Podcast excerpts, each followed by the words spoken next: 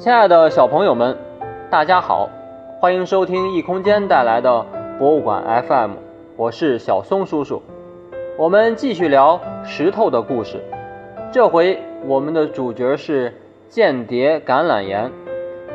间谍是一群从事秘密侦探工作的人，要精通伪装之术，混进敌人内部也不会被发现。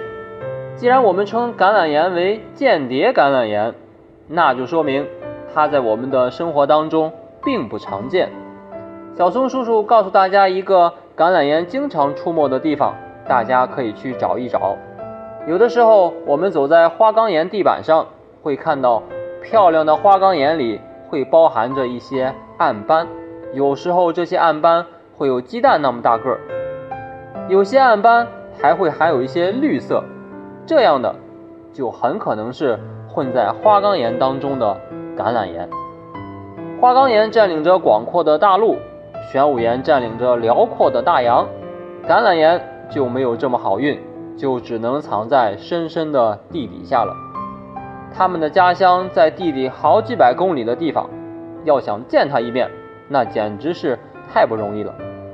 我们就只能等他到地面的时候才有机会。既然见一面不容易。遇到的时候可千万别错过了，记好他们的长相。既然名字叫橄榄岩，那你觉得它应该是什么颜色呢？对了，是绿色的。它身上有很多橄榄绿色的小颗粒，有时候还会含有暗色的斑点。那些绿色的小颗粒被称为橄榄石，它们就像玻璃一样是透明的。有时候橄榄石可以长得很大，很漂亮。人们会把它当做宝石佩戴在身上。橄榄岩中有一类名叫角砾云感岩，啊，这个名字你可能没听说过，但是它的另一个名字你肯定熟悉，那就是金伯利岩。人家那可是出产钻石的岩石。如果给众多的岩石按照知名度来排个名次，金伯利岩绝对名列前茅。橄榄岩不仅和这些宝石有关系。还和很多的贵重金属一起出没，比如名贵的铂，也就是通常说的白金。刚才我们说橄榄岩住在深深的地底下，要等它们到地面旅行的时候，我们才有机会见到它们。那为什么我们不去地下找它们呢？其实我一说你就明白了，地质学家钻地的本领那是有的，他们在钻头上镶上金刚石，用坚硬的金刚石。把地底下的岩石磨碎，这样就可以在地下钻出一个洞，就可以找到藏在地底下的岩石。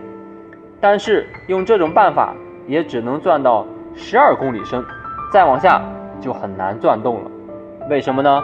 这是因为地下的温度很高，而且越往深处温度就会越高。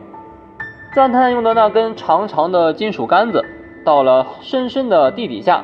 就变成了一根面条，再也使不上劲儿了。